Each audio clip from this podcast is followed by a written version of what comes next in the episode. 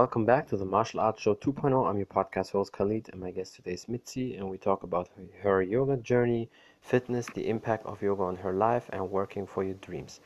Thank you for tuning in, and yeah, let me know what you think. Hello, how are you doing? Hello. I'm great, thank you. How are you? Perfect. I'm fine.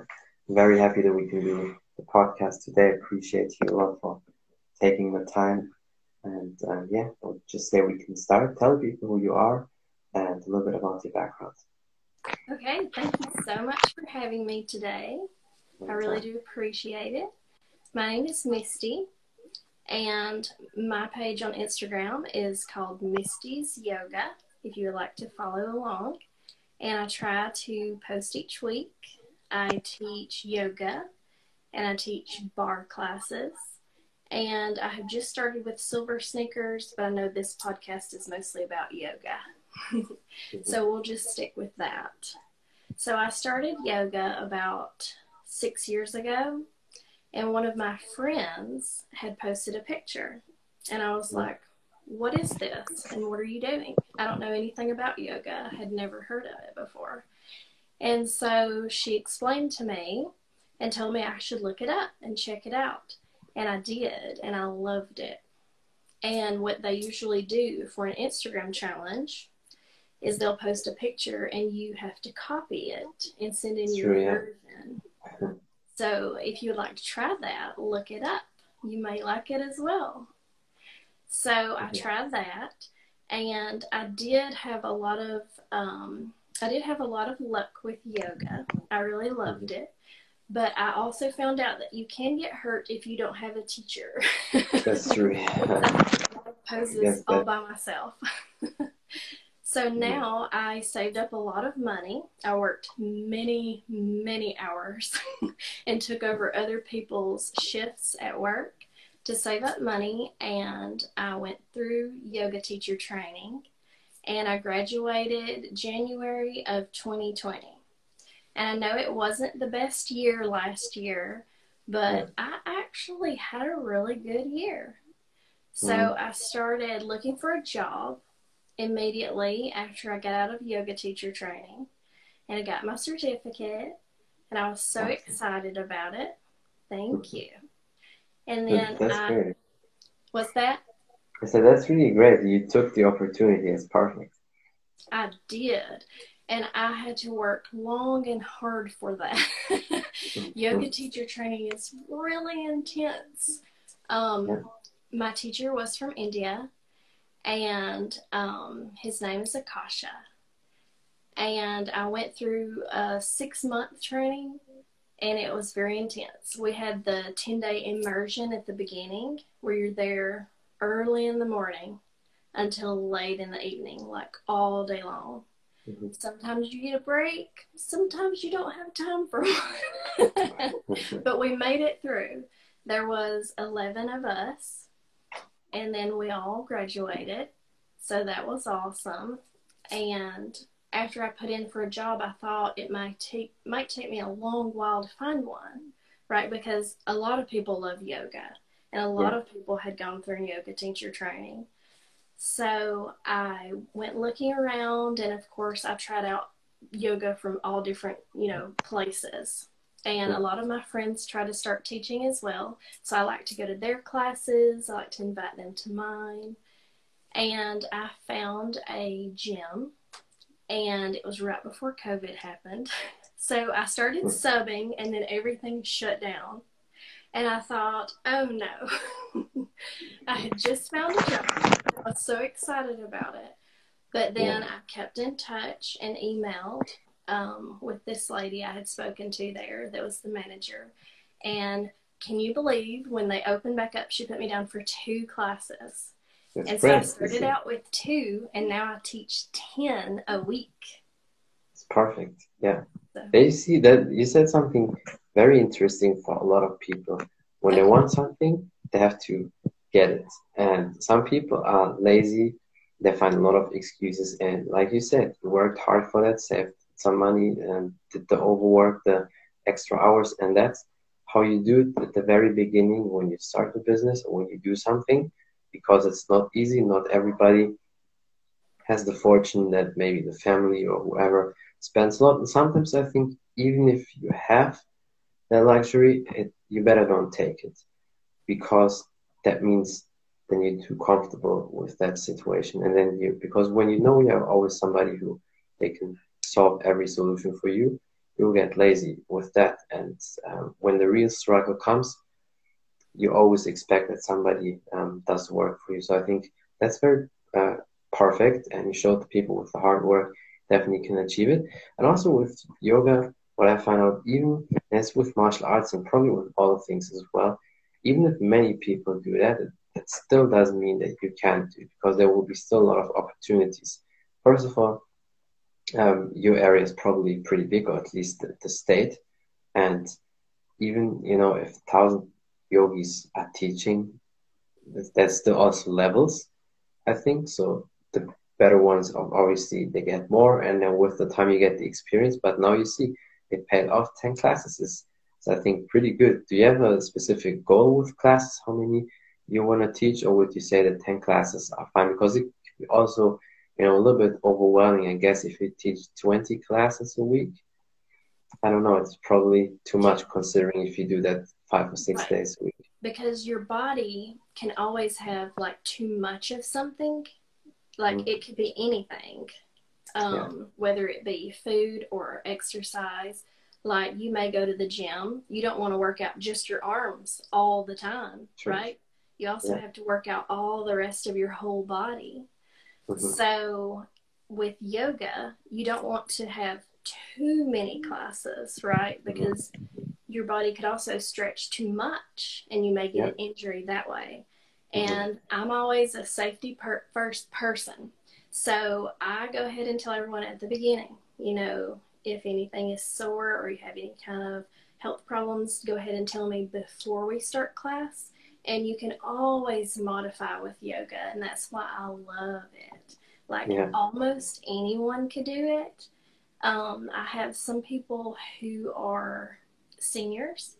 I have a lady who is 95 years old wow. in my yoga class Amazing. and i have taught all the way down to like three years old so it's a big wide variety almost yeah. anyone can try it there's so many modifications and you can make it fit you.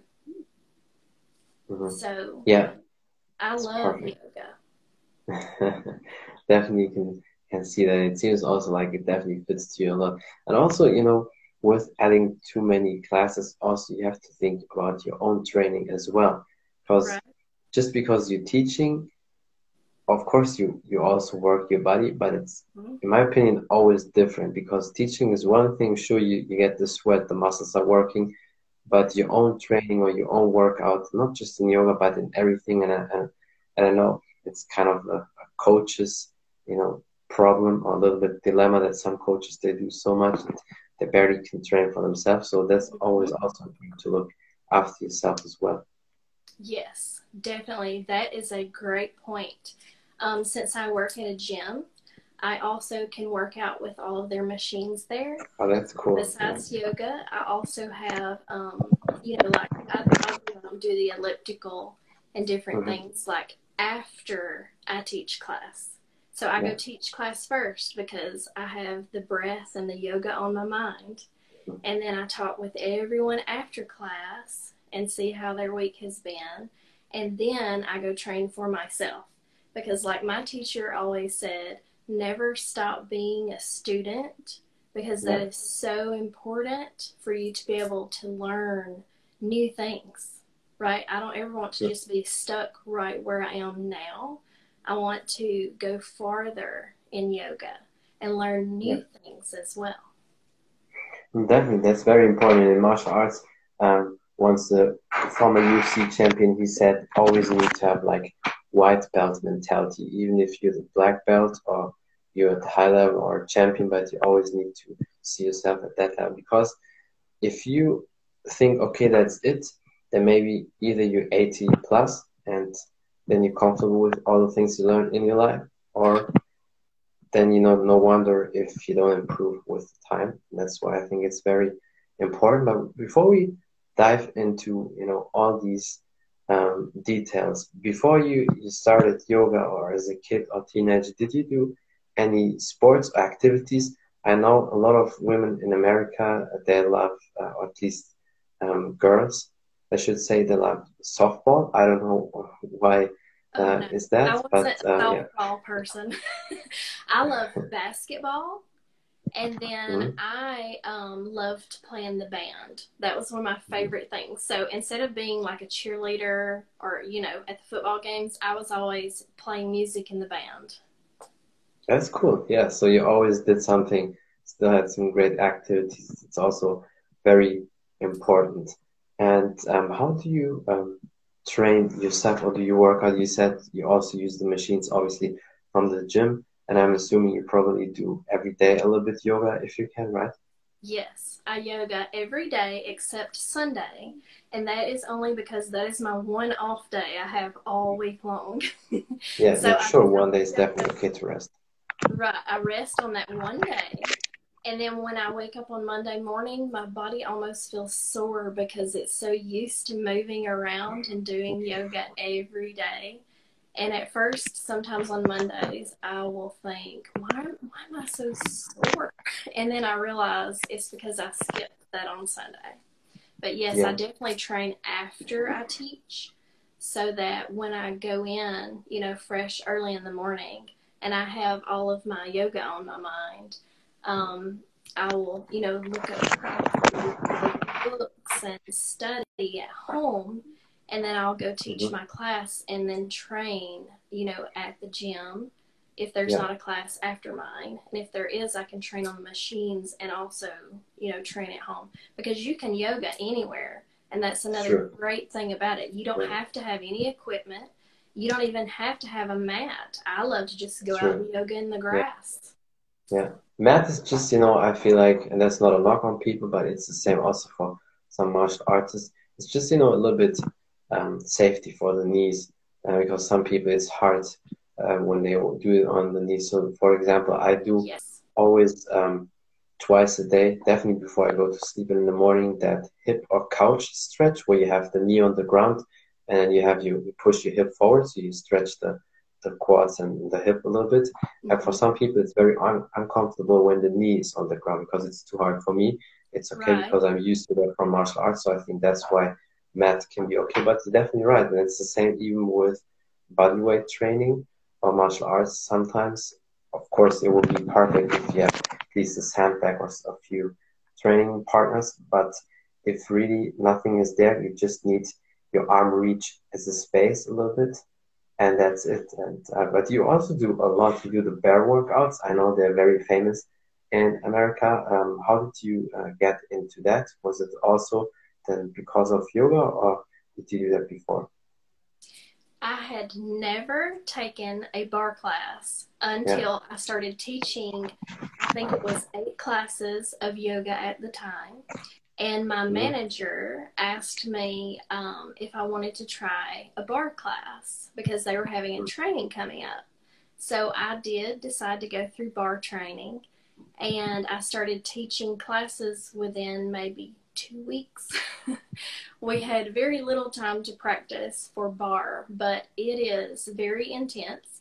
Where yoga is very calm and centered and all about the breath, I still try mm-hmm. to bring that same mentality into our barre class, especially yeah. for people who come in and they see what it actually is, and it's a lot of leg work. I call That's it a new way to do leg day, right? Yeah. And so everyone kind of dreads leg day, but why not go to barre and yeah. you're working on legs, plus you're with friends and you have music to go with it. So I mm-hmm. think it's a win-win. Yeah. And when we started teaching barre, I will tell the truth. I was sore the first time I did it. Yeah, sure. because there are 10 tracks of, yeah. of songs, 10 songs. Mm-hmm. And it's more like ballet mixed with Pilates. So mm-hmm. ballet and Pilates mixed um, different moves from each mm-hmm. one. And so yeah. it's a lot of leg workouts. It's a couple of upper yeah. body with like hand weights. And you can up those if you want, you know, because we start at two and go like way up high. so, whatever it is that you prefer, that is also a good class that can be modified and has many different ways so that anyone can come do some bar classes. Yeah. And the good thing about that is also it definitely works the legs and the booty very well. I know the ladies especially they love it.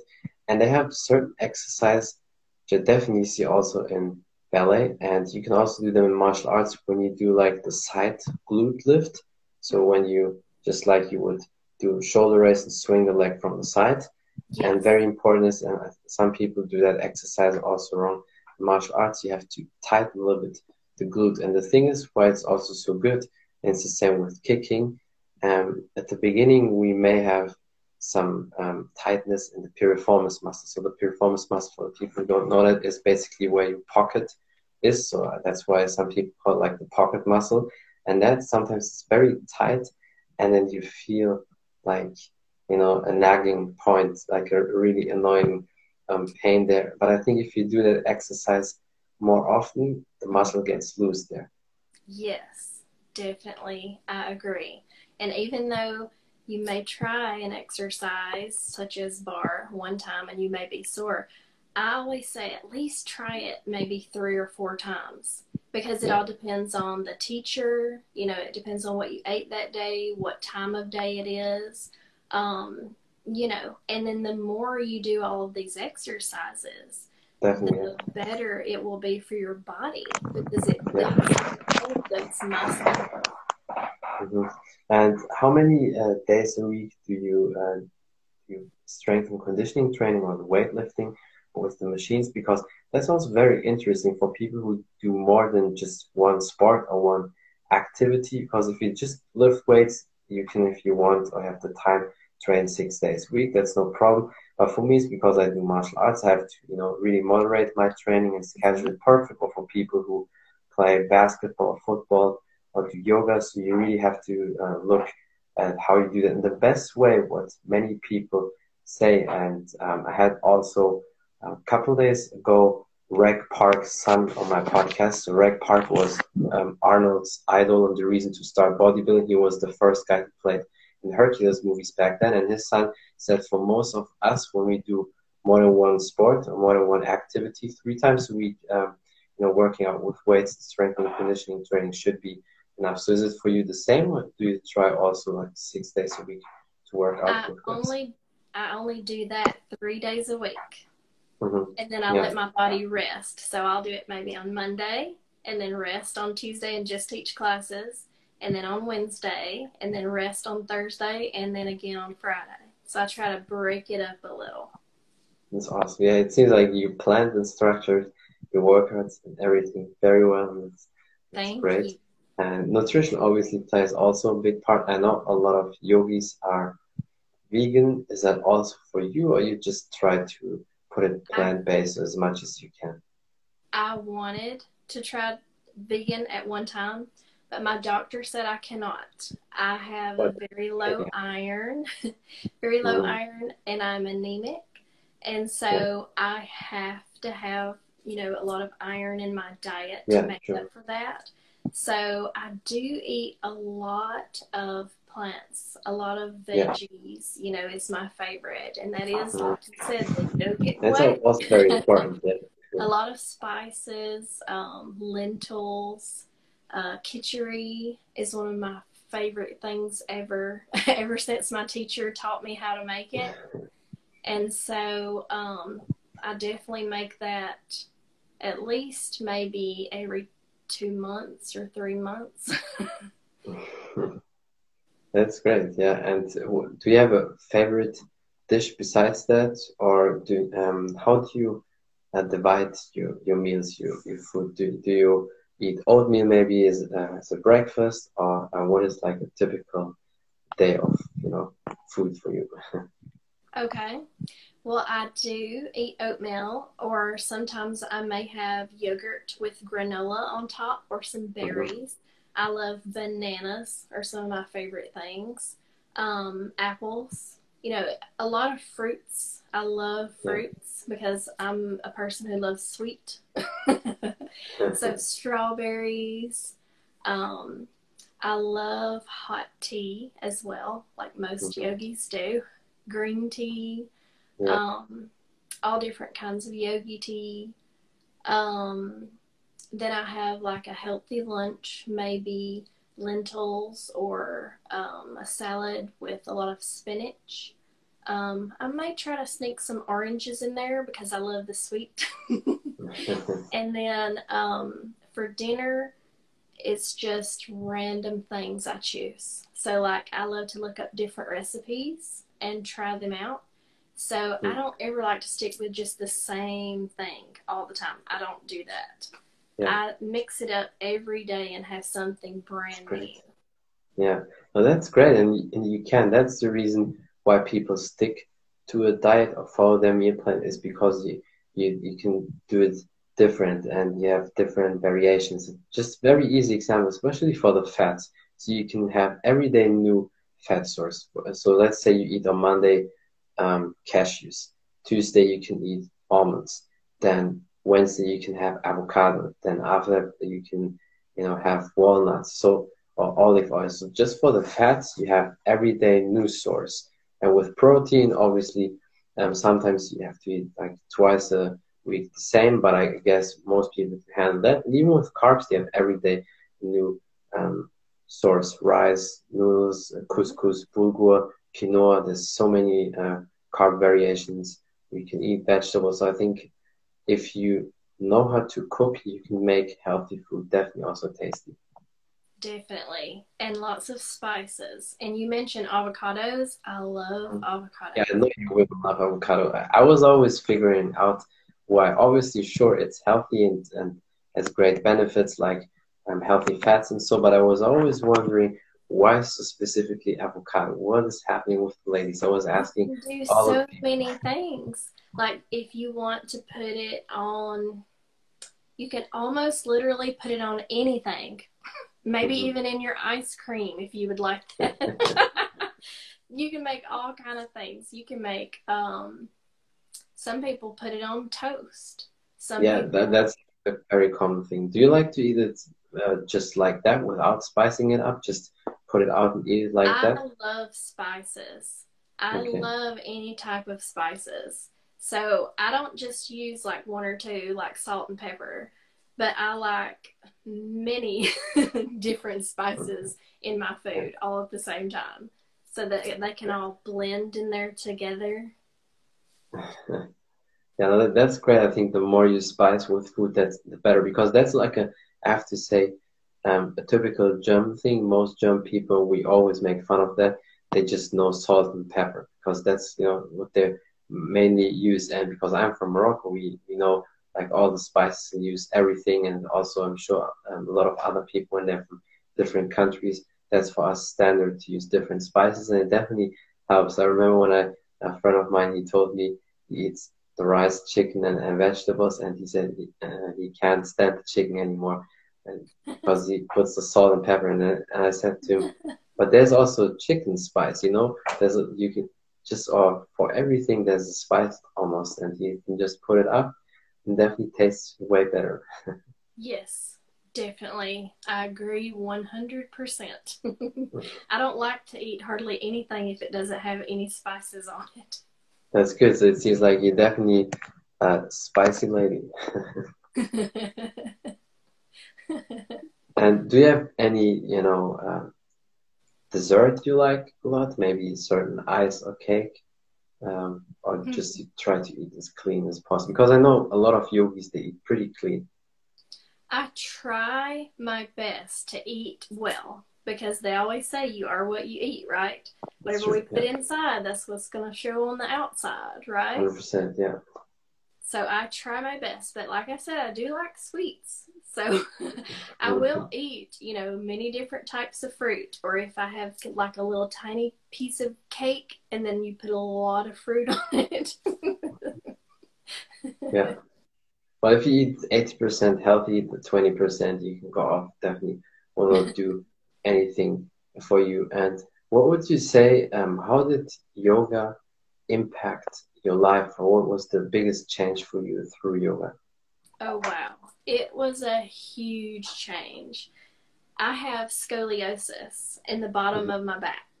And yeah. so it used to hurt all the time. I had this achy pain that just would not go away no matter what I did. So when I first started yoga, I couldn't believe how my back started feeling better. And if I did more yoga, I could definitely jump up out of the bed faster in the morning. I can, you know, walk more. And mm-hmm. it was just amazing. It made my body feel so much better. It was a life changer. And then I have had some of my clients come up to me and say, I have got to tell you something. And I'll be like, okay. Like I was standing outside in a parking lot by my car. I was not teaching anywhere. and a lady ran up to me and she said, Look, my neck right here used to be really stiff and I couldn't move it. But after mm-hmm. practicing mm-hmm. with yoga, I can move my neck. And I was like, oh, okay. She was so excited. Yeah. I was happy for her as well. Mm-hmm. And I think one thing about the neck or when you have a lot of tightness and stiffness is the breathing. And I know breathing in yoga, same like martial art, goes hand in hand. And I also had podcast mm-hmm. with a breathing doctor for people, especially for the yogis who really like that topic.